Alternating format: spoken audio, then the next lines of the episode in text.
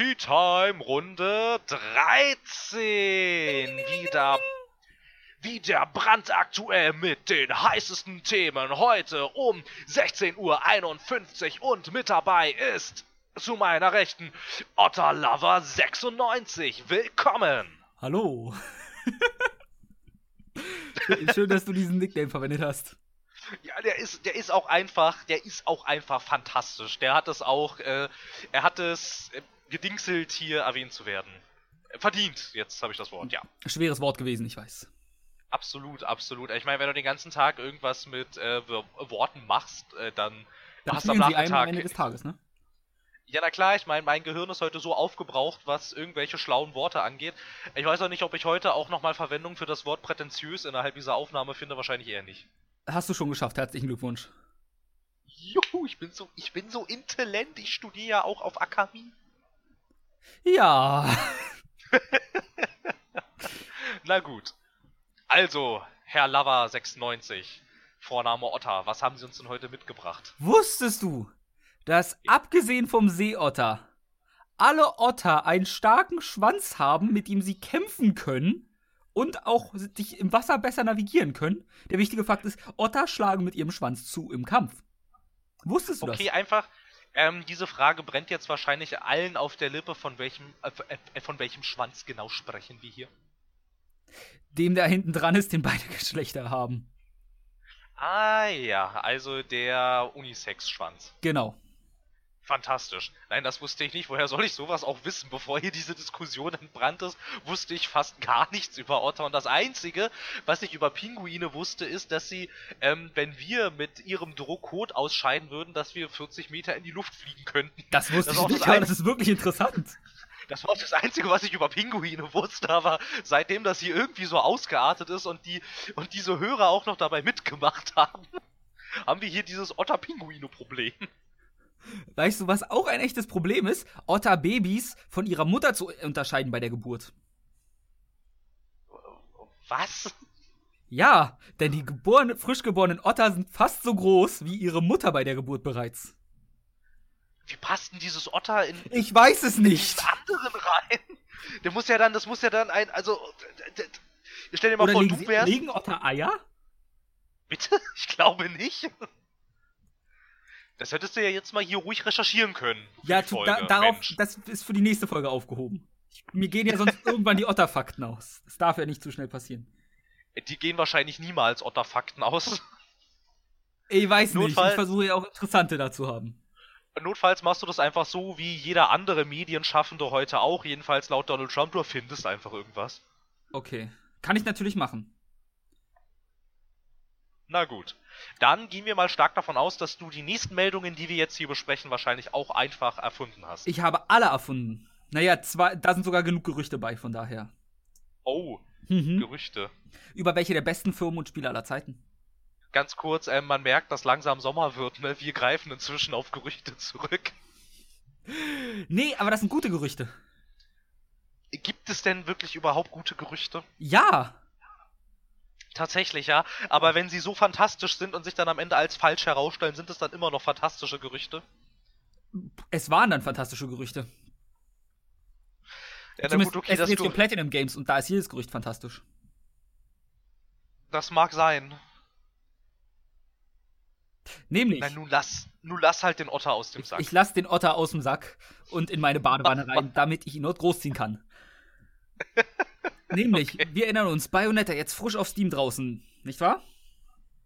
Äh, weiß ich gar nicht, ob es noch so frisch ist, aber es ist noch nicht so lange her, ja. Maximal zwei Wochen.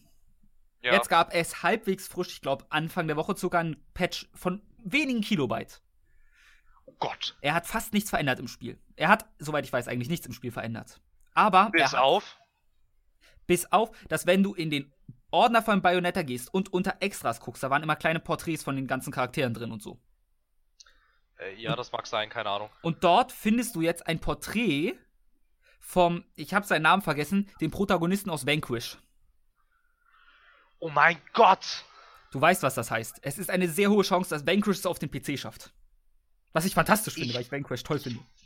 ich weiß, was das heißt und ich erinnere mich selbstverständlich auch an das Zitat von einem der Vorsitzenden von Platinum Games, die gesagt haben, eigentlich würden wir alle eigenentwickelten Spiele gerne auf den PC bringen. Genau, und deswegen, ich habe die Hoffnung nicht aufgegeben und ich glaube, kein echter Platinum-Fan oder einfach nur Fan von Vanquish oder so, dieses Spiel in einer schönen Auflösung mit 60 Frames oder mehr auf dem PC zu spielen. Und ich bin freudiger Erwartung, dass es endlich kommt. Weil das, seien wir ehrlich, sie haben 8-Bit Bayonetta rausgebracht als Teaser für Bayonetta. Und jetzt laden sie in Bayonetta quasi einen Mini-Teaser in Vanquish hoch. Das würde schon passen. Tja, da merkt man eindeutig, dass diese Menschen im Zuge ihrer Entwicklung von Metal Gear Rising Kontakt mit Hideo Kojima hatten. Ein wenig vielleicht. Irgendwann, irgendwann musste, äh, irgendwann musste dieser Wahnsinn ja einfach ausbrechen. Es geht noch weiter mit Platinum News. Oh. Man dachte, also das ist ja noch nachvollziehbar, ne?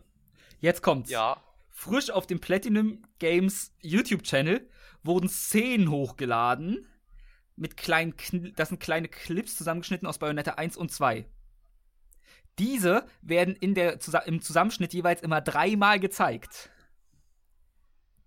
Das heißt, ja, ja, ich verstehe schon. Bayonetta ja, ja. 3 Fragezeichen? Ja, bescheuerte Japaner Fragezeichen?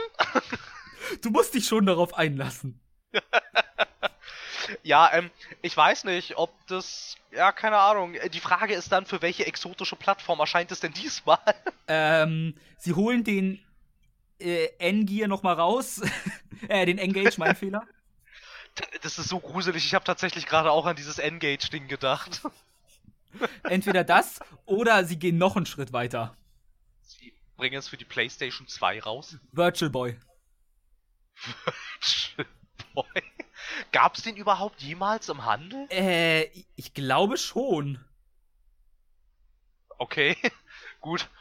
Wer weiß, vielleicht, wenn man bei Nintendo anruft, kann man vielleicht noch irgendwo so einen alten, so einen alten Prototypen irgendwie kriegen. Also ich hätte ja schon Interesse am Virtual Boy, den mal zu benutzen, aber. Ich weiß nicht, also in Videos sah das echt sehr, sehr schlimm aus. Ja, ich weiß, aber ich würde einfach gern probieren, wie schlimm das ist. Wahrscheinlich ähnlich schlimm, wie wenn du, ähm, ja, Dinge tust. Dann sind Dinge passiert. Ja, das ist weise. In der Tat. Nee, also wäre tatsächlich ganz interessant, irgendwie, auch vielleicht, wer es denn diesmal publishen sollte. Ich weiß gar nicht, ob Sega, ich, ich weiß doch tatsächlich gar nicht, wer im Platinum Games, äh, nicht wer im Platinum Games, wer an Bayonetta ähm, die Rechte hat. Also Bayonetta Irgendwie. 1 war ja zumindest Sega gepublished. Bayonetta 2, war das noch mit Sega in Kooperation? Nein, das war nur Nintendo. Ich habe hab keine Ahnung, das kann ich mal eben. Ähm, ich bin so schon dabei, nur Nintendo. Achso, achso, okay, okay, okay, alles klar. Aber ich glaube, ich glaube, Bayonetta 1 für den PC ist dann ja wieder übers. ist ja dann wieder auf Steam via Sega gepublished gewesen und der Teaser dazu, der führte ja auch auf die Sega-Website. Ich habe keine Ahnung, wem das eigentlich gehört. Ja, der Publisher auf Steam ist Sega zu Bayonetta. Naja, dann wird Sega die Rechte an Bayonetta 1 halten und Bayonetta 2 liegt bei Nintendo.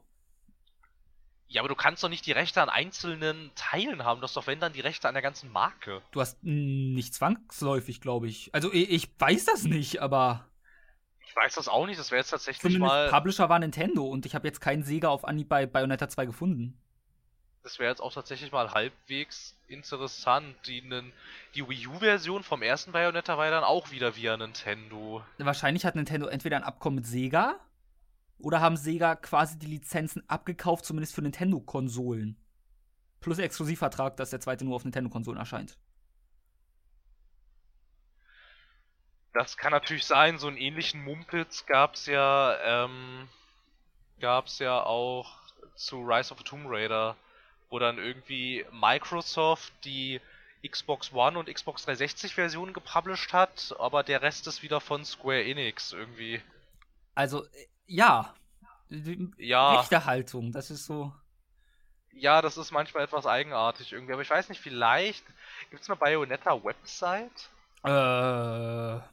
Es gibt auf jeden Fall einen Bayonetta-Eintrag auf ähm, der Webseite von Platinum Games. Du kannst da mal kurz weitererzählen und ich guck mal, weil da müsste, da müsste irgendwo stehen, wem das gehört. Wenn da irgendwo Bayonetta-Dinger sind, dann müsste da stehen, wem das gehört immer. Ja, äh, dann stellt sich natürlich Bayonetta 3 eine Frage. Wir wissen, Bayonetta hat vom ersten zum zweiten Teil eine neue Frisur bekommen, ist von ihren wirklich langen Haaren, dieses, dieses zopfartige Ding, zu einer Kurzhaarfrisur gegangen. Ich glaube, die nennt man Pixie eventuell.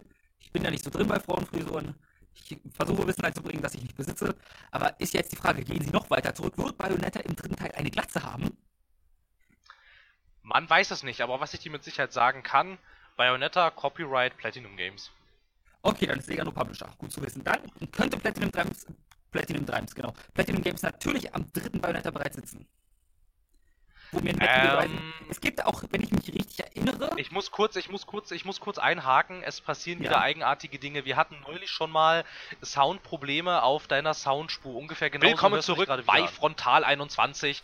Dieses okay, Mal das, das mit der spannenden Frage, ob Bayonetta okay, im dritten ähm, Teil, der sagen, tatsächlich ich, noch nicht angekündigt äh, ist und um den sich auch nach wie vor hartnäckig Gerüchte ranken, die Protagonistin namensgebend Bayonetta eine Glatze haben wird. Und zu dieser höchst kontroversen und kuriosen Frage haben wir hier jetzt folgenden Gast eingeladen. Guten Tag, Herr Dippke. Guten Tag, was können Sie uns zu dem Thema berichten? Okay,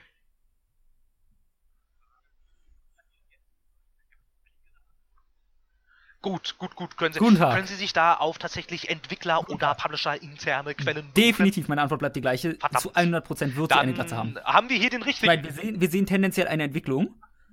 Wahrscheinlich nicht mal mehr Augenbrauen, so wie die Entwicklung aussieht. So wie es Richtig, richtig, genauso wie es auch bei solchen Investigativformaten üblich ist, äh, sagt, Nein. fängt man erstmal jeden Satz an, naja, wir haben da gehört. Aber ich als Fakten, Fakten, Fakten um beim Konzept toller Sendung zu bleiben? Also, keine Ahnung. Wir haben nicht gehört, wir haben logisch also man sieht eine klare Entwicklung von langen Haaren, die bis zum Hintern reichten, also zu einem Pixie, wenn diese Entwickler jemals wo ich immer noch nicht weiß, ob man das so nennt. hatten und eigentlich können wir mit Sicherheit sagen, dass sie das hatten. Fragezeichen. Dann eigentlich die logische und wenn man, es dass ist natürlich ähm, möglich, dass man jetzt diesem Trend nicht folgt, aber wieso? Wieso? Das ist doch ein ganz klares Foreshadowing. Äh, ich glaube, das sehen viele Silent Hills Fans, äh, Silent Hill Fans anders. ja, genau, die haben alle keine Ahnung. Richtig. Silent Hills mit einem Platinum-Kampfsystem, ich bin dabei. ja, wir haben keine Die Ahnung. haben einfach alle, alle Menschen dieser Welt haben einfach Survival Horror falsch verstanden. Deshalb ist, Nichts ist deshalb ist Resident Evil 6 eigentlich ein, auch ein fantastisches Spiel, was eigentlich eine 98 Spiel, hätte. wo ich durch die Gegend darte und Gegner zerschnitze. Ja, absolut. Das kann ich auch total nachvollziehen. ja. Ja, aber ja. wir präsentieren ja hier nur Fakten, also ist das schon okay. okay, gut. Hat es ja, bei mir ähm, bekommen. Ja, ansonsten hätte ich jetzt gesagt, wenn das alles tatsächlich mal auf dem PC ich kommt, habe es nicht gespielt. Spielen, ich. ich habe gelogen. Man hat dich meinen Bluff gesehen. Verdammt. Ja. Okay, na dann. Äh, was ich aber noch einwerfen möchte.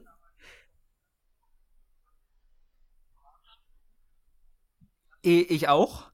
Ähm, nämlich Metal Gear Rising Revengeance wenn ich mich richtig an ein Interview erinnere, was damals zur, ähm, zum Release von Nier Automata von Hooked geführt wurde, da hatte Robin nämlich die Frage gestellt, wie es mit einem Sequel zu Metal Gear Rising Revengeance aussieht.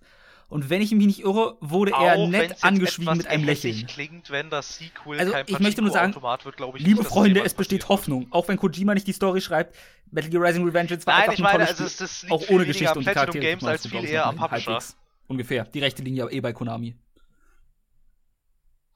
Natürlich, was meinst du, was meinst du, wie viel Geld die Leute da versemmeln wird, wenn sie die ganze Zeit sterben? Fick dich.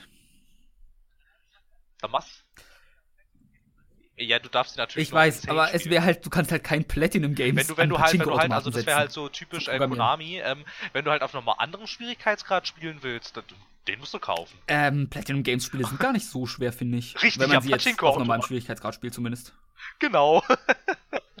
nee, aber ich glaube, ich glaube, ähm, also sowieso, dass ich dass sich Konami erstens aus dem traditionellen Spielegeschäft und ich glaube auch aus dem westlichen Spielemarkt haben die sich Am zurückgezogen. Führen Sie bitte hier Ihre Kreditkarte ja, ein. Ich glaube nicht, dass das irgendjemanden interessiert und das ist auch nicht wirklich traditionell. Das, das sieht sehr nach so einem Free-to-Play-Kack aus. Ich glaube nicht, dass es überhaupt irgendwas wird. Also eigentlich, wenn jetzt bei Konami noch irgendjemand Verstand hat, Metal müsste eigentlich jemand sagen, wollen wir das nicht vielleicht einstellen? Das wird scheiße. Ich bin mir ziemlich sicher. Ja, ich glaube auch nicht, dass es unbedingt gut wird.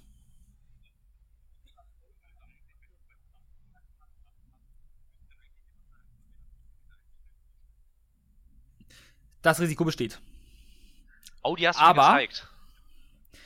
Wenn wir schon beim Thema ja, ja. Konami und so sind, äh, es ist schon etwas älter, aber ich habe jetzt, also es ist, weil es gerade frisch irgendwie auf Neogaf also hochgekommen ist, ist, mir mal sämtliche so, Zwischensequenzen von Metal Gear Solid 3 ja, der Pachinko-Version angesehen, die ja auf der Fox Engine basieren. Ich habe dir einen kurzen Zusammenschnitt gezeigt. Ich habe ein über halbstündiges Video gesehen mit ich allen Ich habe generell keine Ahnung, wieso Pachinko-Automaten funktionieren. mit einem Handy abgefilmt wurden. du warst, und du warst ja schon mal dort und hast einen gesehen. Ich war, also zumindest Zwischensequenz. Ich bin mir auch nicht ganz sicher, wie du bei Pachinko-Automaten Metal Gear spielst. Ich auch nicht. ich war vor Ort, ich habe es nicht mal hinbekommen, Geld einzuwerfen, von daher. Ich bin, ich, Im Nachhinein bin ich der Meinung, dass man, glaube ich, das Geld in Kugeln irgendwo umtauschen muss an einem Counter und diese Kugeln nur einwirft, aber egal. Ja, das sieht Phil ganz In meinen drei Monaten Japan-Aufenthalt habe ich nie Pachinko gespielt. Phil hat nur generell, also so wie es auch ähm, ähm, bei dem Bayonetta es sieht unfassbar gut aus. Und mir ist klar geworden, was für eine tolle Geschichte noch Metal Gear Solid 3 hatte und dass Phil es dringend spielen sollte. Ja, ich glaube tatsächlich, ich habe sie sogar selber, ich müsste sie finden. Ja, aber das Ding, das Ding ist irgendwie, da wäre ich tatsächlich Konami dankbar, wenn sie das mal mit Metal Gear machen würden. Sie bringen einfach. Raphael hat Phil bereits erklärt, Teile er kann dir die Xbox 360-Version halbwegs modernem Gewand die du sogar selber als Remaster raus für alle gängigen Plattformen. Das würde ich tatsächlich auch kaufen. Irgendwie, damit ich dann halt, irgendwie, damit ich dann nicht den ersten Teil auf einem, also das Remake vom ersten Teil auf irgendeinem ähm, Gamecube-Emulator spielen muss und Ich wäre auch, also ich würde nicht. auch alles nochmal von vorne machen. Ja, ganz sicher. Ja, das ist aber nicht das. Es gibt den, es gibt den ersten, den ersten äh, Teil das, gibt ich es bin für der Meinung, PlayStation äh, 1 Twin Snakes und gibt's auch für dieses PS3. Remake gibt es halt für die Nintendo GameCube. Sicher? Genau. Es gab aber irgendeine Version für PS3. Richtig, richtig, Schade. richtig. Du kannst, Stimmt. du kannst, ähm, das ist ja quasi Sonys Art von Abwärtskompatibilität. Ja, wir sind abwärtskompatibel, aber Ja. nur wenn du nochmal dafür bezahlst. Genau, das ist Metal Gear Solid Ja, Twin Snakes. Dann war einfach die Ja, zum Teil PS1-Version halt halbwegs auf ganz gut. PS3 Nee, aber da wäre ich, da wär ich tatsächlich dabei PS3. irgendwie. Mal so, Okay. damit ich das mal alles so schön. Ja, Ja. Aber es wieso ist das denn nicht möglich? Ich möchte, äh, mir fällt ein, Metal Gear Solid 1 kannst du nicht auf eine PS4 porten.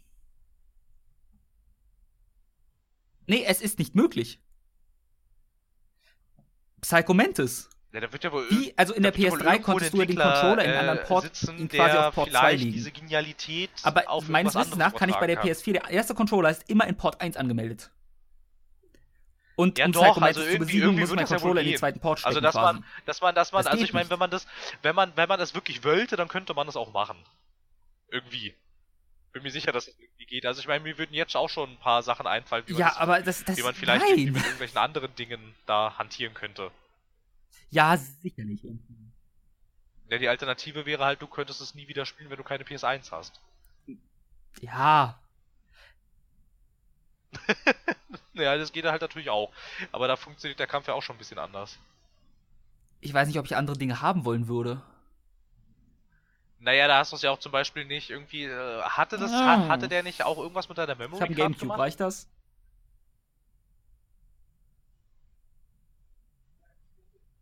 Echt? Also ich habe Twin Snakes nie gespielt, deswegen. Ach so, so war das, okay. Ja, ja, eben. halt, Ähm, es kommt drauf an, also im Originalspiel konnte, hat er bestimmte Spiele erkennen können, die auf deiner Memory Card ja. Gespeichert sind das ist echt witzig. und demnach eine Aussage gemacht, sonst macht, sagt er da einfach nichts. Also die Option gab es auch schon im PS1-Titel. Ich glaube, Konami-Titel hat er halt alle erkannt, die bis dahin draußen waren. Wenn du welche auf der Memory Card hattest. Hm. Naja, äh, das ist, mein Lieblingsrätsel bleibt einfach, dass es damals ja gab in Metal Gear Solid 1, wo man eine Ich glaube, man kriegt eine, Ver Ja, ein ist Handbuch schon oder eine cool. Verpackung oder so. Das ist schon, das ist Und schon dann witzig. heißt es halt kurz darauf, Na ist gut, es auf der Rückseite ich glaube, davon. dass wir eine kannst Objekte in Neuauflage 3D dieser drehen, auch wenn es der Code, den du brauchst, sehr viel die Frequenz, die du brauchst, das war ja auf der echten Spielerückseite. Ähm, Das, ist, das ist für mich mein Lieblingsrätsel. Das weiß ich auch, das weiß ich auch nicht, aber ich glaube nicht, dass es, dass es ein Unternehmen wie Konami das nicht irgendwie machen könnte. Ja. Obwohl, ich ich weiß nicht, wie schwer es ist, so ein Spiel in eine neue Engine zu Ich porten. denke schon, ich meine, Also ich ich meine gerade die Leute, die sich ja tatsächlich dafür interessieren, aber die erstmal denken, ja, okay, dann muss ich das auf dem Gamecube spielen, das spiele ich dann auf der Xbox 360, das kann ich dann nur auf der ja, PS3 also spielen. ich glaube, Konami hat schon genug Geld. Und es würden auch mehr als genug Leute kaufen, wenn sie sowas rausbringen würden. Genau. Ja, ich glaube, ich glaube, es gab, ja, ich glaube für Phantom Pain und Ground Zeroes gab es, es gab es auch noch für die. Ob, obwohl bei Ja, Phantom und dann brauchst sicher, du noch Ground Zeroes auf jeden Fall. MGS5 läuft dann wieder nur auf PS4 und Xbox One und PC, glaube ich. Gab es davon eine Last-Gen-Version? Jawohl. Ja, Okay, gut. Das wusste ich nicht mehr. Also Ground Zeroes weiß ich, aber Phantom Pain? korrekt. Gut. Ähm, was mir da einfällt, man könnte Hoffnung haben, dass Sony einfach sagt, wir Korrekt. nehmen Geld in die Hand und machen's. Das wäre, aber es gibt noch ein Problem. David Hayter. Eh, Ich weiß nicht, weil David Hayter ist ja die Synchronstimme von Solid Snake. Und der spricht ihn ja eigentlich nicht mehr, weil es da ja Probleme mit Konami gab. Und ich bin Das mir nicht sicher, wie die Rechte für die alten Teile die liegen, weil auch, wenn man 1 sich die Szenen ansieht, dann ist ich der Meinung, einem, ich auch nicht, von, alles äh, neu von- synchronisiert, von außer David Pain oder so. Zumindest wirkt es so. Als ob man bei David Hayter alte Soundfiles genommen hatte von der Qualität her. Ja, Ja, es ist schon. genau. Und, es ist schon. und ist schon in The gut, Phantom ne? Pain hat Also mich ja schon gestört, dass nicht mehr David Hayter Snake war, weil er ist halt Ja, die ikonische ja, Snake-Stimme. Es ist einfach Aber wundervoll, wenn man ja, sich gut, mal das dann- auch, das es gibt genug was, Videos, wie ähm, er einfach auf einer Messe dann mal Wenn als es Snake jetzt daran spricht. Scheitern sollte, dann würde ich auch sagen, mein Gott, dann nimm halt jemand anderen. Er hat halt auch eine tolle Stimme dafür.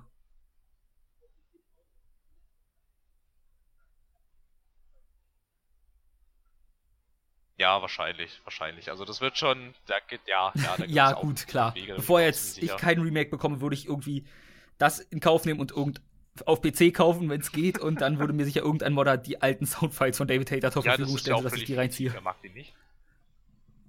Da gebe es Bestimmt gibt's Menschen. Einfach nur, damit ich es wieder von David Hater hören kann. Capture gut sein, obwohl ich gar nicht so viel davon gespielt habe, aber ich kann auch sehr viel darüber Ich sprechen. mag ja. David Hater. Äh, ich, es gibt sicher welche. Ich habe keine Ahnung, Ja. wer das ist. Gut, äh, weg Oh, von Metal ja, Gear, sonst Mana. reden wir uns hier dumm und dämlich, glaube ich. Okay. Ähm, Spike Chans Ch- Chunsoft, weißt du, wie man die ausspricht? Sehr gut, Japaner. Ja. Ein neues Spiel bringen die bald raus namens Zanki Zero für Vita und PS4. Soweit egal. Allerdings ist das von den Danganronpan-Machern äh, Yoshinoro, Yoshinori Terasawa und äh, Takayuki Sugawara. Ja, mit einer zerstörten Welt, acht Überlebende, irgendwie Überlebenskampf oder so. Viel ist dazu noch nicht draußen gewesen, zumindest meines Wissensstandes nach. Das ist jetzt nicht Oh. sonderlich newsworthy, aber ich mag Danganronpa sehr. Und da, wenn das die Typen dahinter Oh. sind, äh, dann bin ich äh, sehr, sehr froh. Gehypt noch nicht, weil ich halt nichts darüber weiß. Und ja, ich Danganronpa, mich dunkel. Und dann habe halt ich ein gesagt, Visual ja, Novel an sich ein ist. Visual Novel? Ja, das könntest du auch sehen, es ist auf meiner Vita vorinstalliert. Ja. Du erinnerst dich vielleicht, ich hatte es auch schon mal erwähnt, dass das mit den Schülern auf, die sich umbringen müssen, quasi gegenseitig. Genau, das war dein. Aber, also, Danganronpa macht halt geschichtlich wirklich viel Spaß, finde ich. Deswegen habe ich ein bisschen Hoffnung, dass man da, weil ich hatte nachgeguckt, ich glaube, das eine war Ja, der Producer na und der dann. andere habe ich vergessen, aber wenn Äh, auch nur entweder der ja, Artstil, wir- weil ich auch den Artstil super Beste. fand, also entweder weiß vom. Grafikstil her das rüberkommt oder im besten Fall sogar derselbe Typ an der Geschichte sitzt, dann bin ich mehr als glücklich. Woll- Wollte ich nur mal einwerfen. Okay. kleinen. Gut. Ich würde sagen, ja, das. äh, Ich weiß auch nicht, wann es rauskommt. Man oh, weiß halt wirklich noch nichts darüber. Ja. Außer den Namen und die Plattform und wer da dran sitzt. Äh, genau, ich habe das Buch, ich habe das Buch nicht gesehen Also- und den Film nicht gelesen. Ja. Korrekt. Ähm, dann, äh, wie, wie, hast du jemals die Säulen der Erde damit gesehen, ja. gehabt, Phil? Also ich habe Ja, das Buch nicht gesehen und Buch nur den Trailer mal. für diese schlechten Sat 1 Filmreihe gesehen und dachte mir, oh Gott, Deutsch. Habe ich das wirklich gesagt? Ja, du merkst halt sofort, wenn ein Film Äh, aus okay, ich habe das Buch gesehen, irgendwie. aber nicht gelesen. Hast du Das denn dafür die schlechten Sat 1 sein. Filme gesehen? Also ich weiß nicht, ob sie schlecht sind. Das- Sie sehen nur so unfassbar deutsch aus und ich finde diesen deutschen Stil von Filmen schlecht. Ja, das kann Also ich ja. kann den einfach nicht ab. Ja. Ähm, Ja, das ich weiß nicht, ich weiß nicht, sonderlich Kam viel ich über das das Buch. Schnitt Ich weiß, das ist Kamera. von Ken Follett und ich weiß, dass Ja. Ken Follett Weil die sind unglaublich halt viel zu so, erzählen du hat, anscheinend. erkennst halt, dass es deutsch Äh, ist irgendwie. Du riechst das Sauerkraut. Ich glaube, ja doch, nee, nee, es, also, also es gibt, es gibt die Säulen der Erde, dann gibt's noch ähm, Ja. ähm, Nachfolger dazu, das heißt die Tore der Welt. Ob es dazu Nachfolger gibt, weiß ich Ja, das nicht. ist doch Dreiteiler oder so, ne? Nicht, aber ich bin mir nicht sicher. Ich glaube, es Oder sind zwei, zwei Bücher, die aber auch beide so dick sind wie ein Duden ungefähr. Ähm, ja, also ähm, ja, also ich, ich, ich weiß nicht, also ich weiß nur noch, dass irgendwann mal vor zig Jahren gab es mal eine Meldung von äh, The Delic, dass die dazu ein Point-and-Click-Adventure machen sollen und aber das Okay. war es auch. Okay. Na dann. Und ja, na,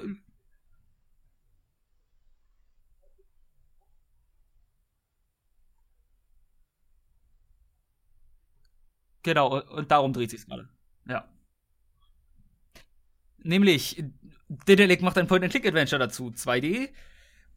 Soll im August rauskommen. Es Erzählt die kann Geschichte des Films und Buches nach. Allerdings soll man irgendwie das Schicksal seiner Lieblingscharaktere auch ein bisschen beeinflussen können. Ich vermute mal, irgendwer stirbt halt und du kannst verhindern, dass er also bei. Dedelic generell Oder er kann sterben. ja ein bisschen schon seit ein Ich weiß es nicht. Monaten. Die mussten ja auch, die mussten ja Also, auch ähm, ich glaube, für Fans Ende der Reihe Jahres wird das echt gut sein, aber relativ für viele mich ist das so Leute aus komplett ihrem egal. Publishing-Zweig entlassen. Ich glaube, insgesamt waren es irgendwie 40 Stück oder so. Ja, ist halt, ist halt, äh, The Delic ist Ja. halt auch nicht so groß, ne? Also, ist schon, ist ja eher, obwohl es obwohl's einer der größten deutschen Entwickler ist, ist aber, aber sind sie generell nicht so riesig, dass man Das ist eine Zahl. Na, wobei, wenn du dir mal Crytek anguckst, die zu Hochzeiten irgendwie international acht Studios besessen haben, also. Ja, ja, als rein deutscher Entwickler, ja. Naja, du sagst es schon, deutsche Ja, Entwickler, dann sind sie naja, automatisch selber nicht groß. Studios gehört ihnen sowieso nicht. Also sie haben ähm, zwei Sitze, sie haben einen. Uiuiui, Ja. wo sitzen die denn? Aber ich meine jetzt Äh, als einer- rein einer- deutsche einer Entwickler. Einer ist auf jeden Fall in Ich glaub, Hamburg der und der zweite ist in Düsseldorf, genau. Studios. Ich wüsste zumindest von keinem. Es gibt Dedelic Entertainment, einmal in Hamburg und einmal in Düsseldorf. Aber sowas wie, ähm, Ja, ja, richtig. Es gibt Dedelic als Studio und Dedelic als Publisher. aber die haben doch auch eigene Studios, oder? Na, sie haben ein, also sie haben ein eigenes Ja, aber was ist Studio, dann mit Depo der Studio Deponia-Reihe publisht zum Beispiel? Spiele und, bringt Spiele Edna raus. Ich aus und würde mal stark von davon Dedelic. ausgehen, da in Düsseldorf nicht so viele Menschen sitzen, ist das wahrscheinlich der Publishing-Zweig. Ja gut, ich meine ja, dann haben sie ja eigene Hamburg wird Studios. wahrscheinlich dann der Entwicklerzweig mindestens sitzen. eins. Also würde ich jetzt mal, da würde ich jetzt mal von ausgehen. Nee, nee, nee aber ich meine, es, es, es klang jetzt, es klang jetzt so, als hätten sie tatsächlich, keine Ahnung, als gäbe es Dedelic Germany, Dedelic England, Dedelic Finnland, Dedelic France und so. Also, Okay, das, also so groß, so groß dann nicht. Also zwei Niederlassungen haben sie tatsächlich. Den ging's mal ganz gut und dann, ja, dann, ja, dann haben die Menschen halt aufgehört, Spiele zu kaufen. nee, nee, nee, so irgendwie, meine ich ja gar nicht. ja schon seit geraumer Zeit tun. Und äh, 2016 Nee, nee, spitzte ich sich das dann auch alles jetzt ein bisschen zwei, drei zu. Studios Da gedacht, maximal in dann, Deutschland, wenn ähm, überhaupt. Silence, The Whispered World 2. Okay. Das genau, Nicht das mehr. hat, das hat tatsächlich sehr gute Kritiken gekriegt. Ähm, hat halt gefühlt niemanden interessiert, das Spiel. T bisschen traurigerweise eigentlich. Das sollte sogar ganz gut sein, habe ich gehört.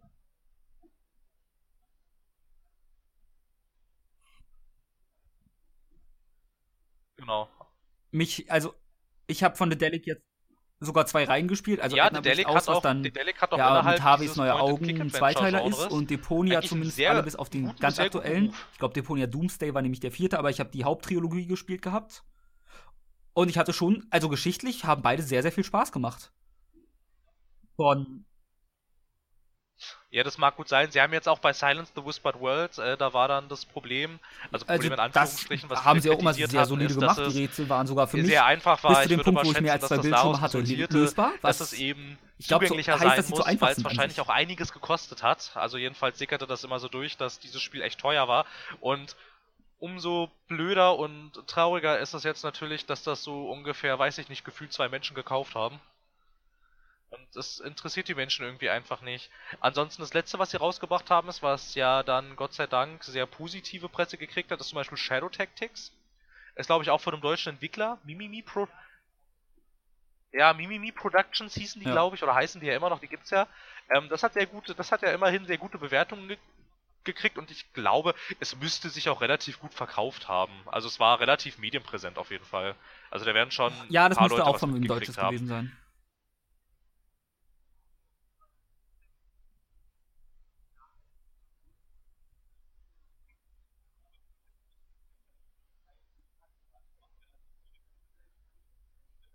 In diesem klassischen Sinne jedenfalls. Ja, also Dedelic hat ja eigentlich ihre Ansonsten- Sparte, die sie immer ganz gut bedienen. Ich glaube, ein Nachteil für sie ist jetzt, dass halt sowas wie Thimbleweed Park rausgekommen Ja, es ist halt, ja, Telltale versteht doch ist. irgendwie keiner, ne? Die Leute Weil sagen, bisher ja, hat, waren Adventures Dedelic sind halt so so die Telltale einzigen, die noch ich. wirklich groß Adventures gemacht haben. Genau. Nee, ist auch, ist auch, ist auch schwierig Telltale macht Wir auch hatten auch mal eine Adventures, Folge, aber ähm, Das von zu Telltale zähle ich auch eigentlich eher als Visual dann, Novel schon fast. wo man dann auch in den Kommentaren verfolgen konnte bei uns, dass es, dass sich auch hier die Leute schwer tun zu sagen, was ist denn das eigentlich? ja, wie gesagt, machen? ich zähle Telltale nicht also- als Adventure. Die, ja, kann man.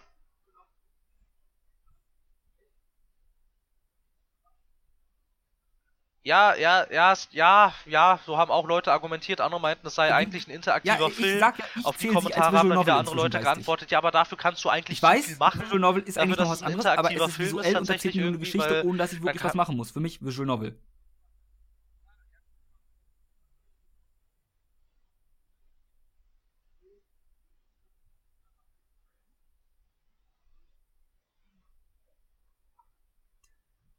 Ähm, wenn man sogar- jetzt böse sein interaktiver möchte, Film kann man, kannst du auch sagen, mitgehen, weil so viel machst du jetzt, was beeinflusst du.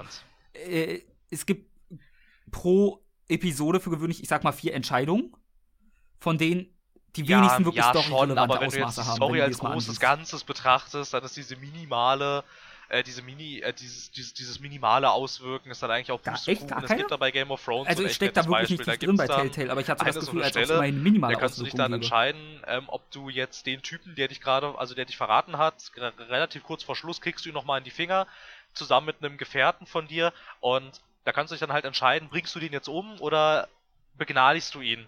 Wenn du ihn begnadigst, bringt dein Kumpel ihn halt um. Und im, und im Endeffekt passiert dann halt genau das Gleiche.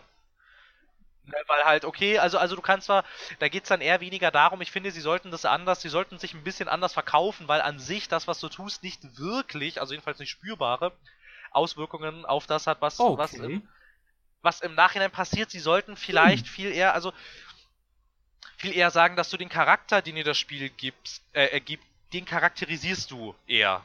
Ne? Also, also, also weißt du, worauf ich hinaus will? Ist jetzt vielleicht ein bisschen schwierig. Ja, ja, okay, und, und Oh, da fällt mir auch noch ein schönes Beispiel zu ein. Genau, du formst dich selbst in diesem Spiel als Charakter, aber du formst nicht wirklich die Geschichte. Also jedenfalls, auf jeden Fall, also du Ja. formst sie vielleicht in einem gewissen Maß, Ich aber schon, ja. dass da dann immer, also am Anfang steht da formst halt ja ein bisschen immer den Charakter auf, eher als die spielst, deine Geschichte. Spielweise beeinflusst die Geschichte. Ja, äh, nein. Ja, das sind dann halt so Sachen. Ja, da gab es bei The Walking Dead, im ersten The Walking Dead Spiel gab es da zum Beispiel sowas. Da gab es dann die Möglichkeit in einer Scheune, also ich finde, das Spiel ist jetzt auch fast zehn Jahre alt inzwischen, äh, Und äh, gab es da nicht auch immer, er wird sich daran erinnern? War, da, war das Telltale? Ne, da gab's dann halt, da gab's dann halt so diese Sache, ähm, da kriegt, ja jetzt vielleicht, ich spreche mal den obligatorischen Spoiler aus, ähm, da gibt's diese eine Stelle, wo du in dieser Scheune eingesperrt bist und Ja, ein in älterer Dead 1 hatte ich Herr auch im ähm, Kopf bei erleidet einer einen Entscheidung, die eigentlich und wirklich Bullshit war. stirbt augenscheinlich daran, ob er tatsächlich tot ist, kann man nicht genau feststellen. Und du hast dann die Wahl, Ähm, zerdepperst du ihm mit so einem Leckstein für Kühe die Schädel oder versuchst ihn wiederzubeleben? Wenn du ihm mit einem Leckstein für Kühe den Schädel zerdepperst, mag deine Tochter dich halt nicht mehr. Äh, wenn du ihm nicht mit einem Leckstein den Schädel zerdepperst, macht es halt dein Kumpel und die Tochter mag dich dann zwar nicht ganz so krass nicht mehr, aber trotzdem auch nicht mehr wirklich, weil es ist ja dein Kumpel und ähm, ja, dann gab es nochmal diese eine Szene relativ später danach dann, wo du von einem dieser komischen Söhne auf dieser Farm angegriffen wirst und wenn du ihr halt geholfen hast, also zu versuchen jedenfalls ihren Vater wiederzubeleben, dann rettet sie dich vor dem Typen.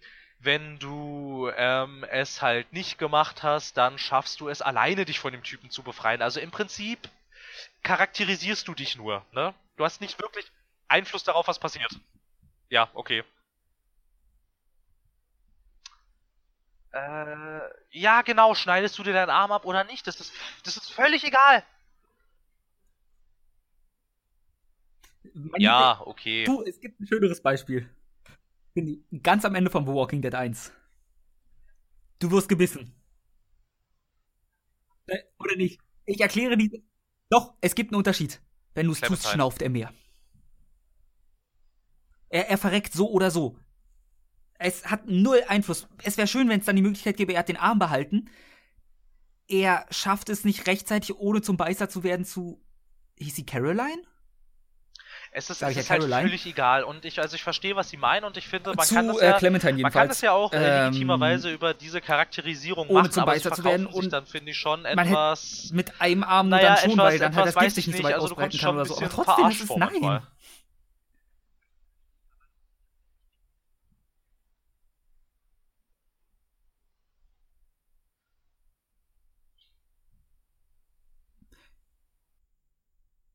Ja, also, ja, so gefühlt jedenfalls, ja. Ich würde mir halt auch ehrlich gesagt mehr wünschen da. Ich hätte es wenig dagegen, wenn ich wirklich eine Story forme, weil es doch ja, es ist mehr Aufwand und du kannst wahrscheinlich nicht dann jede Woche ein neues Spiel raushauen.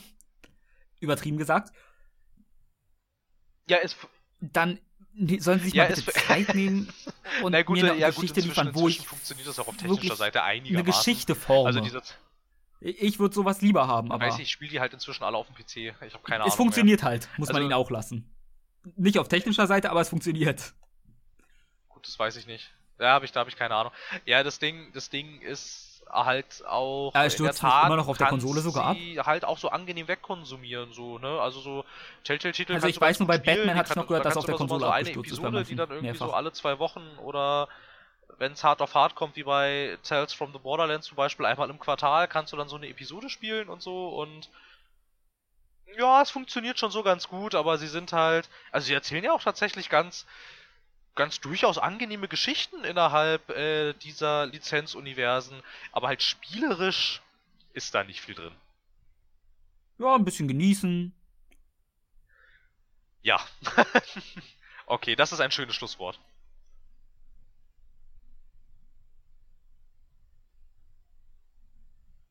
Ähm, du darfst jetzt weitermachen. Da habe ich einen Walking Simulator fast lieber meistens. Herr Dipke.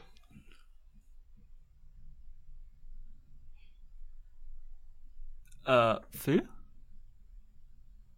Äh, Phil scheint weg zu sein. Wir haben ein kleines Aufnahme. Äh, nee, Phil? Ich, ich höre dich zumindest nicht. Gut, dann weiß ich jetzt nicht ganz, was jetzt ist. Also reden wir einfach.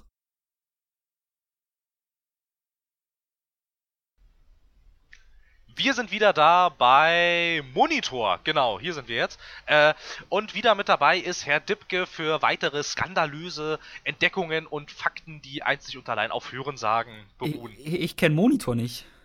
Das ist irgend so ein ZDF-Ding. Okay, ich, ich. Oder ARD-Ding? War Frontal ich, 21? War das ZDF oder? Ich habe keine Ahnung. Frontal 21 klingt nach RTL, aber ich habe keine Ahnung.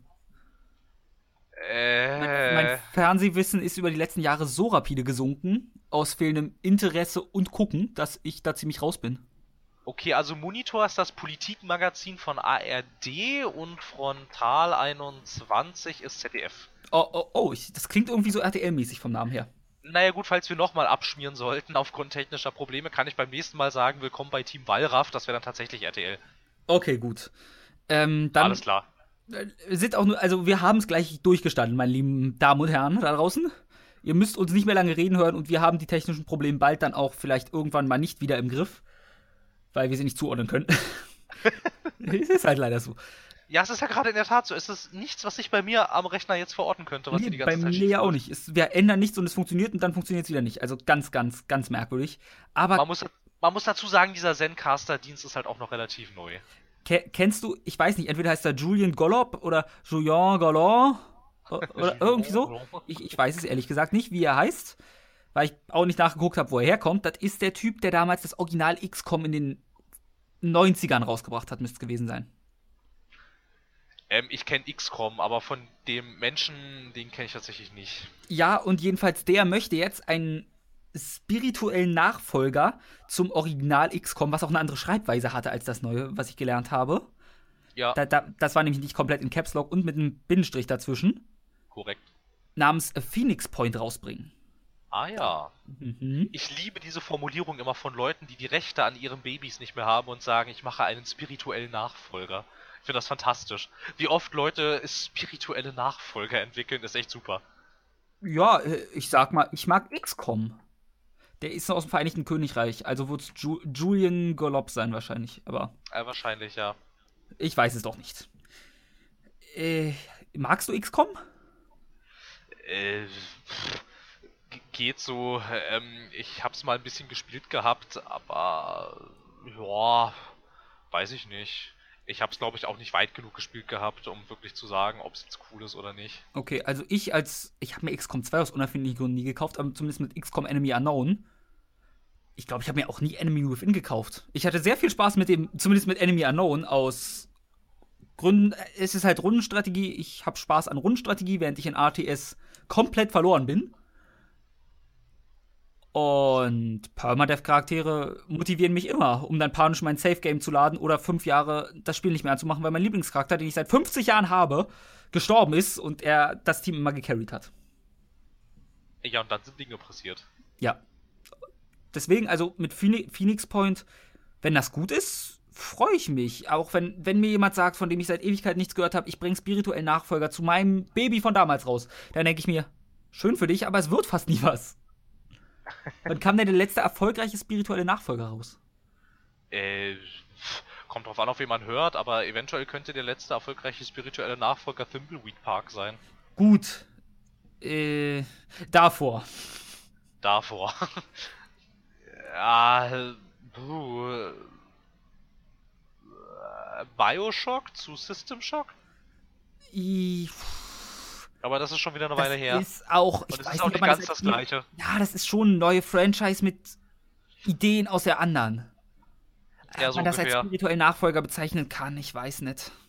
Geht so, man kann vielleicht sagen, Bioshock hat sich ein bisschen an System Shock bedient, wobei man da jetzt auch sagen kann, sie hätten ja, wenn das tatsächlich der Fall gewesen ist, also es war wahrscheinlich auch der Fall, aber dann haben sie ja eigentlich auch nur bei sich selbst abgeschrieben. Ja, also da, da, da darf es halt, da darf man's. Ja, es sind ja halt äh, ziemlich, ziemlich exakt genau die gleichen. Ja. Nee, also spiritueller Nachfolger wird so viel benutzt und so selten kommt was Sinnvolles bei raus, dass ich mir inzwischen denke, ja, fick dich. Hab ja. Ja, äh, puh.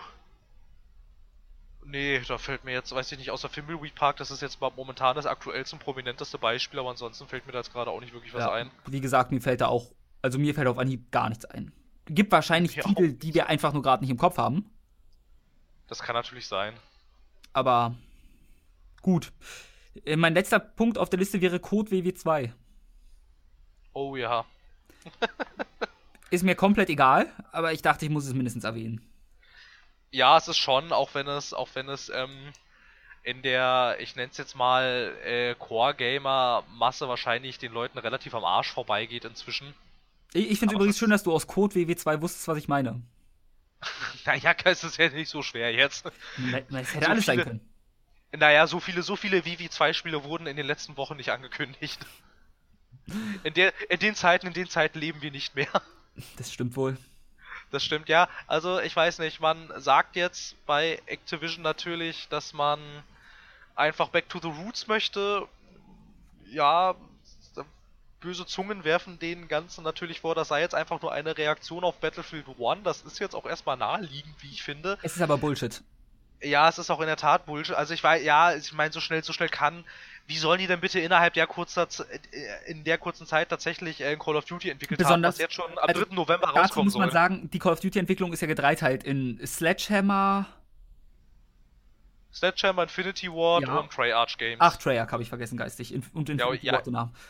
Ähm, ja, Treyarch, ja. Und sie haben halt drei Jahre für jedes Call of Duty. Das heißt, seit 2014 ist World War II in Entwicklung wahrscheinlich circa. so in dem Dreh ungefähr, ja. Und dann Sagen wir mal Battlefield 2015, weil darum und Battlefield 1 kam Ende 2016 raus. Ja, ja, wie, wie- also du kannst nicht, wenn du nicht irgendwie, Nein. wenn jetzt nicht, wenn jetzt nicht bei Sledgehammer Games 20.000 Leute arbeiten, kannst du in der Zeit nicht ein ganzes Spiel hochziehen. Es geht halt nicht. Und auch dann nicht, weil, was man über Call of Duty auch sagen möchte, es ist immer noch eine acht Stunden durch inszenierte Kampagne. Ja, ja, die hätten ja, ja, also Allein, ich weiß, wie lange Synchronsprecher braucht. Das schafft man nicht. ja, Besonders so der wird auch gerne mal krank. Ja, natürlich, und es kann ja auch permanent mal irgendwas sein und das ist einfach, ja, es ist einfach, es ist einfach Quatsch, dass man, dass man ähm, da auf die Idee kommt. Sie hätten, sie hätten Glück gehabt, wenn sie vielleicht zuerst WW2 entwickelt hätten und ähm, das von Infinity Ward später veröffentlicht hätten, wobei es ja auch immer, also ich meine, ich meine, äh, Infinite Warfare wird ja, ähm, ist ja, ist, ist, es kriegt ja überall Häme und Spott ab, allerdings, wenn man da mal wirklich reinguckt und ein bisschen reinspielt, ist es nicht so scheiße tatsächlich. Also es ist echt, es ist weit davon entfernt, ein Call of Duty Ghosts zu sein. Und ich würde sagen, hätten sie es vielleicht andersrum gemacht, dann wäre es besser gewesen, weil auch, also dann hätte auch dann, dann hätte auch Infinite Warfare vielleicht ein bisschen mehr, ein bisschen mehr Anerkennung gekriegt, weil es ist so schlecht nicht. Ich glaube, Call of Duty hat einfach nur ein Imageproblem, was jetzt auch, also gerade was Infinite Warfare angeht, da kommt dieses Imageproblem nochmal deutlich zum Vorschein, weil das Spiel an sich, wenn man jetzt mal ganz ehrlich ist, so schlecht auch nicht ist. Also, mein letztes Call of Duty, was ich gespielt hatte, war Black Ops 1. Ja, bei mir auch. Aber bei, ich habe immer aber wieder zwischendurch reingeguckt. Nicht mal das habe ich getan, aber ich habe mitbekommen, dass die Community von COD zumindest immer gefordert hat, äh, der Kraft Wurm wieder Erster Weltkrieg und zweiter Jung. Also vor allem zweiter. Wo ja, vor allem ich, zweiter, ja. ich persönlich mag den Zweiten Weltkrieg ja nicht mal als Setting. Ich weiß nicht, wie es da bei dir aussieht. Ich, finde den langweilig. Ja, es ist alles so tot erzählt irgendwie inzwischen. Und Da, da liegt also, nicht mal mein Problem. Ich habe keinen Spaß an den Waffen im Zweiten Weltkrieg. oh, ich, weiß, also ich weiß nicht, mir macht auch Battlefield 1 tatsächlich Spaß und das sind auch alte Waffen. Ja, ich, Ähm, okay, Battlefield 1 finde ich spielt sich auch nicht wie ein Erster Weltkriegs-Shooter. Also ich finde, der spielt Ja. sich sehr modern. Ja, ja, na klar, da, da galt auch garantiert, das haben sie auch gesagt, da galt natürlich auch äh, die Devise Gameplay First und das macht auch völlig Sinn. Weil, Ja, aber keiner, weil, keiner, weil keiner Lust auf einen realistischen Stellungskrieg hat. Ja, aber wenn ich. Also, das ist jetzt meine Meinung. Wenn ein Spiel Battlefield 1 heißt, dann denke ich mir erstmal beschissener Name. Und als zweites denke ich mir, ah, es geht um den Ersten Weltkrieg. Heißt das, ich brauche fünf Jahrzehnte zum Nachladen? Nein, brauche ich nicht. Ich Ja, halt, also ich hätte mehr Interesse dran gehabt, wenn es ein realistisches Spiel gewesen wäre. Ja, das wäre vielleicht ganz interessant gewesen, aber das wäre der absolute, das wäre der Super-GAU gewesen. Das wäre halt das wär ein. Nischentitel, nichts weiter, aber Ja, das hätte niemand gekauft wahrscheinlich. Also jedenfalls nicht so in der Größenordnung hätte es niemand gekauft, was es hätte einspielen müssen im Verhältnis zu dem, was es gekostet hat. ja, also das hätte sich nicht gelohnt, wie gesagt. Ich, Nee, mich hätte es nur sehr gefreut. Ja, du könntest dann ja dieses ähm, Verdun spielen. Was für ein Ding? Es gibt Verdun oder Verdun oder Verdungs oder oder Verdun. Okay. Ähm, das ist ein Erster Weltkriegs-Shooter auf Steam, der sich damit rühmt, äh, sich wie einen Ersten Weltkriegs-Shooter zu spielen. Und wenn man den Bewertungen Glauben schenken darf, tut er das auch tatsächlich. Ich habe reingespielt, ich fand stinklangweilig. ich würde sagen, könnte ich machen.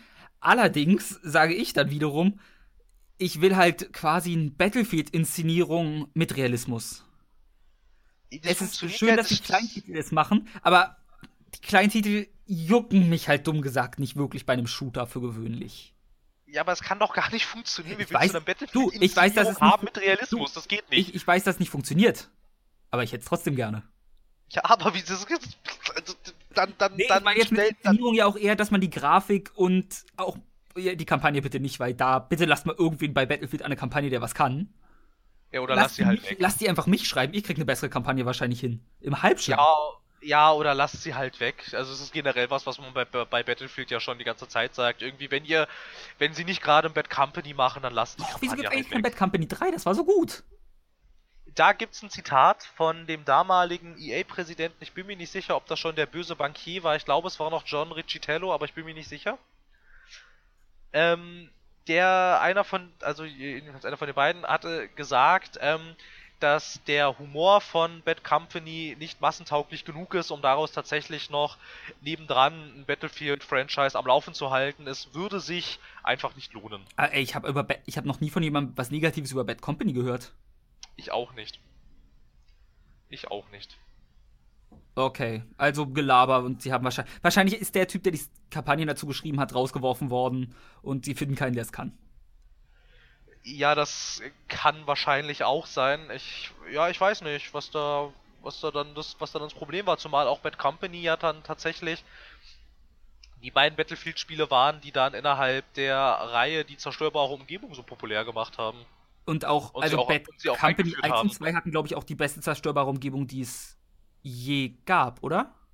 Na, bei Bad Company 1 konntest du noch nicht alles kaputt machen, aber bei Bad Company 2 gab es naja, dann ich gucke mir dann Battlefield 3 und 4 an und da kann ich auch nicht so viel kaputt machen.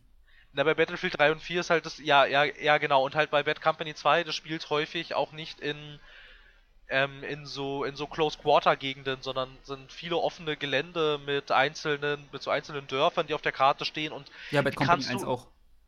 Ja, bei Bad Company 1 kannst du aber nicht alles kaputt machen. Also da aber stürzen die Häuser nicht ein. Das stimmt die stürzen nicht ein. Das, das, das halte ich dir zugute, das stimmt.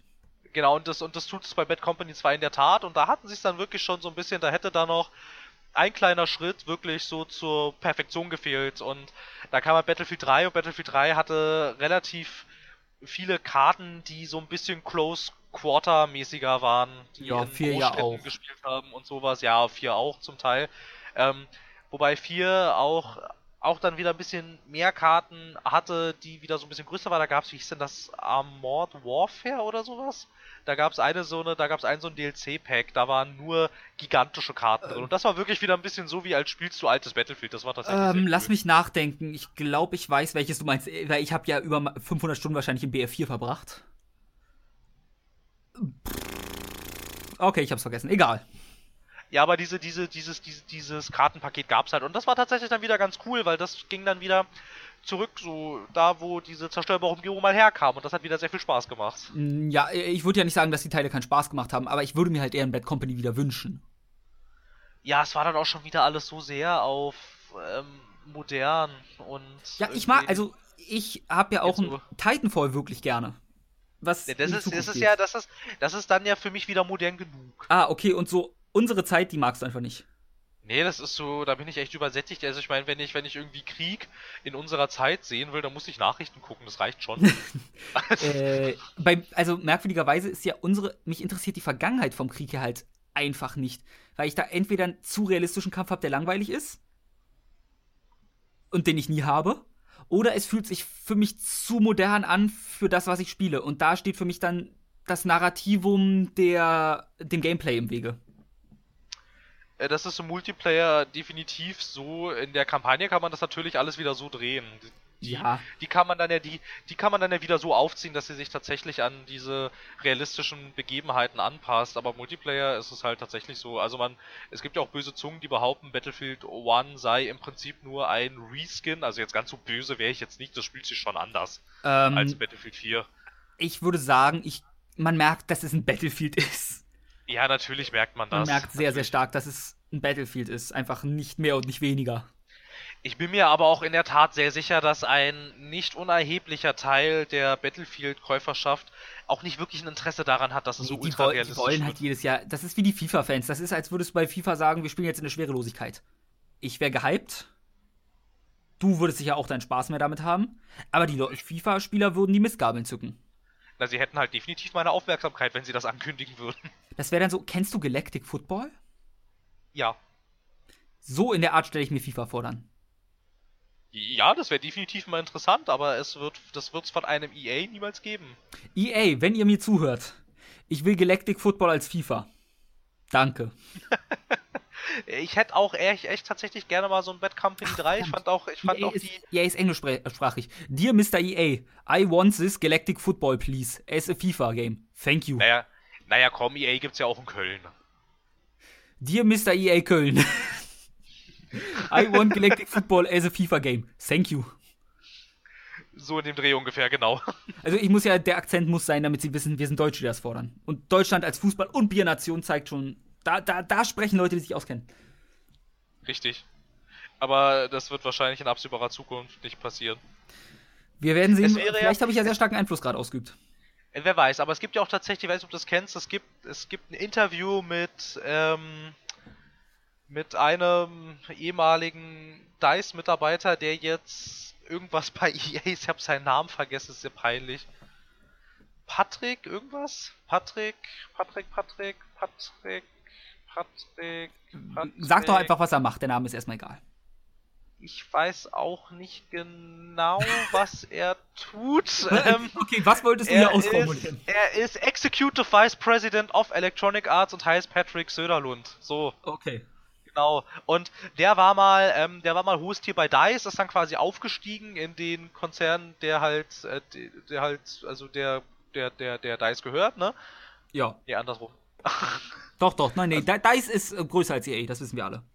Äh, Ja, nein, also ist ja klar, was ich meine. Und der ist tatsächlich auch schuld daran, dass es Battlefield 1 gibt, weil innerhalb der ähm, innerhalb der Electronic Arts Etage auch jeder gesagt hat, so ein Battlefield 1, das kriegen wir niemals verkauft, das ist, äh, das wird nicht funktionieren. Und dieser Patrick Söderlund, der halt auch immer noch natürlich ein gutes Verhältnis zu DICE hat, ich meine, er kommt ja von da, ähm, dann tatsächlich maßgeblich daran beteiligt war, dass dieses Battlefield 1 tatsächlich durchgewunken wurde. Ansonsten hätte es die nicht gegeben, hätte es wahrscheinlich auch kein Battlefield 1 gegeben. Und dann wäre es jetzt bei, dann, ich weiß nicht, ob dann die Stimmung vielleicht andersrum wäre zwischen Call of Duty und Battlefield gerade. Ähm, ich weiß nicht. Also Call of Duty hat ja eh schon immer seit Jahren den Ruf, dass es sich an 14-jährige 14 Kiddies richtet. Das ist, das ist wohl richtig, ja. Und Battlefield hat eine geringere Käuferschaft, aber die wirkt leidenschaftlicher, finde ich immer. Ich, ich weiß nicht, das Ja. ist so der Eindruck, den ich immer als inzwischen Außenstehender gewinne. Das kann gut sein. Allerdings weiß ich nicht, ob nicht dann doch vielleicht, weil auch, weil ja generell das Verlangen nach Shootern, die nicht mehr in der jetzigen Welt oder in der Zukunft spielen, generell größer geworden ist. Ich weiß nicht, wenn dann vielleicht ein vielleicht ein Activision mit äh, Sledgehammer Games, wenn sie da vielleicht ein bisschen eher gekommen wären, ob sie dann nicht vielleicht dann das hätten tun können, was EA und DICE dann halt mit Battlefield 1 getan haben. Nämlich, hey, guck mal, wir haben hier, euch auf, wir haben hier auf euch gehört und wir geben euch jetzt hier, was ihr gerne hättet und wir geben euch sogar den Ersten Weltkrieg. Ja, damit hättet ihr nicht gerechnet. Ja, auch wenn man sagen muss, jetzt ist, äh, wer macht eigentlich den Teil gerade? Infinity Ward? Sledgehammer? Treyarch? Was das WW2? Ja, Na, dem macht Sledgehammer. Sledgehammer. Ha, stimmt, hast du sogar gesagt, wenn ich dir mal zuhören Das- würde, ne? Das hattest Äh. du auch schon gesagt. Hab ich sogar. Mann, bin ich gut. Ich wusste nicht mal, dass ich das gewusst habe. Also mein Respekt an mich selbst. Nee, ähm, egal wie, sie sind, also jetzt erstmal ist ihre Position ganz beschissen, weil 90% der Leute einfach sagen, äh, ihr kopiert doch nur Battlefield. Und die 10%, Ja, wenn man halt mal die wissen, drüber es nicht, nachdenkt, ist ja, das aber die Quatsch. 10%, die wissen, dass es nicht so ist, kaufen es so oder so nicht. Das ist richtig, ja. Sie haben halt also schon ziemlich, äh, sie sind echt in einer richtig blöden Situation gerade. Ich bin mir recht sicher, das neue Call of Duty wird sich trotzdem verkaufen wie sonst was. Weil es steht Ich- Call of Duty drauf. Und ich hab, ich hätte nicht gedacht, dass diese Marke es so weit schafft. Ich habe ihr vor fünf Jahren schon den Tod prognostiziert gehabt. Oh, das würde ich nicht machen. Ich glaube, da unterschätzt man Call of Duty wirklich sehr, wenn man das Ja, tut. ich habe halt erwartet, auch, es ist jedes Jahr fast das gleiche. Dann müssen die Leute doch irgendwann mal aufhören, es zu kaufen. Nein. Nein, es ist eine ganz andere Zielgruppe, die interessiert das nicht. Ja, ich, ich denke manchmal. Und das ist ein Fehler. Nee, du kannst ja ruhig denken, aber halt, aber das Ding, das Ding, das Ding bei der ganzen Sache ist einfach, dass das ist, ist das ist, das ist halt diese, das ist halt auch die gleiche Zielgruppe, die auch jedes Jahr ihr FIFA kauft. Die juckt es nicht wirklich. Was sie da jetzt, was sie da jetzt tun, solange sie irgendwas tun. Und es ihnen auch nur ein bisschen Spaß macht. Also klar, Call of Duty hat sich deutlich von äh, den sogenannten Core-Gamern verabschiedet. Das ist tatsächlich der Fall. Und Battlefield geht langsam auch in so eine Richtung, auch wenn sie sich jetzt natürlich jetzt wieder so als Underdog aufspielen können, der sich gegen den großen Activision-Konzern lehnt, weil ich meine, Activision ist halt auch nur mal größer als Electronic Arts. Ein bisschen vielleicht. Ja, dezent. Dezent. Und ja, also, ja, es ist, es ist ihnen, es ist ihnen, glaube ich, einfach wirklich egal. Naja, aber Activision macht es auch ganz schlau. Jetzt haben sie halt Call of Duty für ihre Vergangenheit und Destiny als Zukunft. Gegenüber EA, die Titanfall und Battlefield haben. Die beide, und Titanfall verkauft sich leider nicht wirklich gut, obwohl es von den dreien her, würde ich sagen, immer noch das beste Spiel ist. Sie haben auch Titanfall 2 total saublöd platziert. Ja, also da war, das war einfach, zwischen was war das? Zwischen Battlefield, Call of Duty und noch irgendwas, ne? Na, zwischen, na, zwischen Battlefield und Call of Duty. War da nicht noch sogar irgendwas Großes mit bei, was jetzt kein Shooter war, aber trotzdem? Äh. Ich weiß nicht, also das, also das Ding, das Ding war, also, also, also was hat man auf jeden Fall gesagt hat, dass es dämlich ist, ist halt, weil weil sie halt, äh, weil sie ja Battlefield und Call of Duty noch nebendran hatten. Ja, also das, das war so das Hauptding. Ja, das ist halt auch, du hast halt das Spiel zum Sterben rausgeschickt.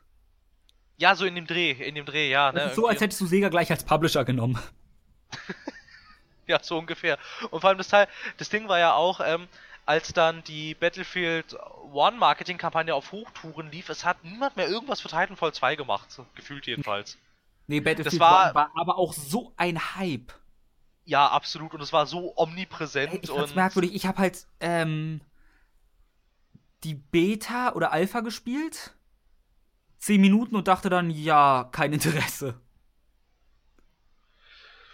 Ja, ja, das kann man, das kann man auch bestimmt so sehen, habe ich gehört. Also, also ich fand, ich fand's tatsächlich mal wieder ganz nett. So, es war ein bisschen, es war ein bisschen Abwechslung, das fand ich ganz schön. Aber was eigentlich tatsächlich finde ich, also da würde ich auch recht geben, was von den dreien definitiv das beste Spiel ist, war eigentlich Titanfall 2. Und das ist in diesem ganzen Wust so untergegangen und das ist echt schade. Ja. Naja, ist leider so. Das ist wirklich richtig schade. Ja, aber ja, was soll man machen? Genauso schade wie die technischen Probleme, die wir die ganze Folge über hatten. In der Tat, das war auch schade. Und ein schönes Schlusswort, wenn du jetzt nichts mehr hast. Nee, deswegen habe ich es gerade so angerissen. Ach, perfekt, perfekt. Ich habe versucht überzuleiten. Ja, das äh, ist tatsächlich sehr fantastisch. Ich weiß nicht, ganz kurz, vielleicht noch so als kleinen Einwurf, hatten wir schon mal darüber geredet, dass ja. Spielhallen wiederkommen könnten in Form von VR-Hallen? Nein. Weil ähm, jetzt tatsächlich ähm, in Melbourne eine VR-Halle aufgemacht hat, die volles ähm, also die volles Körpertracking hat, auch mit Lightguns und allem. Das sind uh. so abgesteckte, abgesteckte Räume. Mhm. Die haben auch für diese Räume eigene Spiele entwickelt. Okay, wie viel kostet denn da so eine Runde? Ja, das steht leider nicht mit dabei. Weil das, ähm, ich habe das Gefühl, dass das Schweine teuer werden könnte. Das könnte in der Tat teuer werden. Es ist auch, es ist auch, obwohl es, obwohl es hier vielleicht auch den äh, Vorteil hat, dass es weder für Oculus noch für HTC entwickelt, sondern auch für eine eigenentwickelte VR-Brille, die auch ähm, die auch das äh, Open Source VR Betriebssystem hat, also das ist so völlig offen und so, ne? Und die ist jetzt halt fertig geworden und das, woran das jetzt hier, also darüber hat berichtet, dass V-Rodo VR Magazine Deutschland. Ah, ähm, die. Haben da, ja, ja, die haben da einen Artikel drüber geschrieben, aber ja, aber wenn man danach recherchiert, findet man das auch so. Ähm, ja, und, äh, und, und, beschrieben haben sie halt ein Zombie-Spiel, wo du dich dann tatsächlich in den vorgegebenen Räumen frei bewegen kannst. Die ja. sind auch ab, die sind auch abgesteckt mit dem, mit dem Spielfeld und alles. Also wenn du da eine Wand läufst, ist da halt auch tatsächlich eine Wand und so. Und auch Hindernisse. Äh, äh, ist, alles so, ist alles so eingerichtet und dann, ja, spielst du da halt äh, so ein so eine Art Horde-Modus in VR mit deinen Freunden, mit Lightgun-Shootern und das sieht echt mega cool aus. Also ich hatte ja das große Glück, dass ich in Japan war und die haben da halt Arcades noch. Und ja. das ist halt schon ziemlich geil, eine Arcade zu ja, haben. Es ist schon, es ist schon, und es ist schon, es ist schon ziemlich cool. teuer, eine Arcade in der Gegend zu haben. Ja, ja, ja, das glaube ich dir auch, das glaube ich dir in der Tat. Aber es gibt auch in Deutschland tatsächlich jetzt ja auch ein Unternehmen, das innerhalb, ich, ich weiß, innerhalb was von du meinst. Wenn ich, ich glaube, meinst du das, was ein Crowdfunding-Ding war? Ne, ich meinte jetzt, ich meinte jetzt die, die jetzt, da ist mir jetzt der Name natürlich auch entgangen, weil mir das gerade jetzt nur so eingefallen ist, da habe ich jetzt nicht nachrecherchiert. Ähm, das waren die, die äh, 2017 tatsächlich noch acht Niederlassungen in Norddeutschland äh, eröffnen wollen. Mir ist jetzt allerdings der Name von denen entfallen. Okay. Nee, ich meinte jetzt, es gab doch irgendwann mal auch so ein Crowdfunding-Ding für eine Arcade in Berlin. Das kann sein, das weiß ich nicht. Ansonsten gibt es sowas auch inzwischen, also in Berlin ähm, gibt es so Arcade-artige, also, also so uralte Arcade-Sachen gibt es in Berlin zum Beispiel im Computerspielemuseum. Da gibt es ja, auch so einen, so, einen, so einen alten Arcade-mäßig eingerichteten Raum und die haben auch inzwischen VR-Stationen, auf denen du spielen kannst für einen gewissen Betrag. Ist es das? Warte mal. Nee, schade, ich dachte, oder? Eventuell gibt's sowas. Sagt dir Game On etwas? Nein. Gut, mir auch nicht. Aber angeblich ist 2016 Eröffnung gewesen? Nee, wird. Muss noch. Weil die sammeln auch Geld. Die haben derzeitig ein Startkapital schon, eine Firmengründung, Location, Renovierung, Einrichtung. Mit mehr Geld kommt eine Arcade Zone, dann eine E-Sport Zone, Beta-Test und Eröffnung. Ah, nee, das ist, wie weit sie sind, glaube ich. Okay. Ach so. Ach, das sind, ja, die meinte ich, glaube ich, sogar, die kommen dann sogar. Klasse. Weil da soll dann, wenn ich mich auch nicht ganz irre, auch wirklich PCs und so aufgestellt werden, dass du dich da halt für ein E-Sports-Match treffen kannst, theoretisch, wenn, zum Zusammenzocken und Arcades mit allen möglichen Spielen und so. Das, wenn es das, was ich glaube, das ist ziemlich geil. Es bietet sich bei VR halt schon wieder sehr bei an, weil die Anschaffungskosten sind, die sind, das sind horrende Anschaffungskosten, die du da hast, wenn du das für zu Hause haben willst. Ja, oder man, wie wir erfahren haben, äh, was für die Zuhörer auch interessant sein könnte, man kann sich die Vive und Oculus Rift bei, wie hieß die Firma? Äh, Grover.de allerdings, ähm, also das ist ein Dienst von Mediamarkt, wenn ihr einfach auf die Mediamarkt Homepage geht und auf die entsprechenden VR-Brillen, dann wird euch das da auch groß und fett angezeigt. Da gibt es einen riesen Button links über dem Headset, da steht dann drauf Miet mich und dann kommt ihr zu diesem Grover-Dienst, der von also der auch von Mediamarkt betrieben wird. Ja, ich wollte es nur erwähnen, weil wir überlegen ja jetzt auch mal für einen Monat oder so uns eine Brille zu Genau. Mieten. Genau, eine Oculus, eine Oculus Rift mit äh, Touch kostet im Monat 79 Euro und eine HTC Vive, da ist ja bekanntermaßen schon alles mit dabei, ähm, kostet, 9, kostet 89 Euro, genau. Und was vielleicht auch noch ganz interessant ist, was wir auch angefragt hatten und auch eine Antwort gekriegt haben, ähm, wenn die Kartons bei euch original verschweißt ankommen, dann sind Spiele drin. Falls nicht, dann müsst ihr euch um die Spiele allerdings leider selbst bemühen. Ich habe aber auch nachgeguckt, dann würde sich eine Vive empfehlen. Da sind schon ein paar nicht so schlechte Titel mit drin. Also die gratis im Vive Store sind. Ja, es, ja, es gibt auch im Oculus Store gibt's auch gratis Sachen, zum Beispiel alles, was von Oculus selber programmiert ist. Allerdings hält sich das da doch eher in Grenzen, was kostet. Ja, es ist jetzt nicht der heiße Scheiß, aber es ist besser. Nein, nein, ja, also das ist ja. Na gut, okay. Und in diesem Sinne, weil jetzt muss ich tatsächlich langsam auf die Tube drücken. Ja, ich nicht. Aber wir sind eh Schon? durch und sonst schwafeln wir hier nur Sinn. Obwohl die Leute, die es immer gibt, die es auf dem Weg zum Ziel hören, freuen sich sicher über jede weitere Sekunde, die sie uns weiter ertragen dürfen im Ohr. Ja, aber ich freue mich nicht, ich bin gestresst und tschüss. Ciao. Nein, also bis zum nächsten Mal. Äh, diesmal in Kurzform. Sie wissen, was Sie zu tun haben. Äh, bla bla bla, Soundcloud, iTunes, bla bla bla bla bla, Kommentare, bla bla, Feedback, bla bla. Und ja, äh, in diesem Sinne, bis zum nächsten Mal und vielen Dank fürs Zuhören. Auf Wiedersehen. Auf Wiederhören.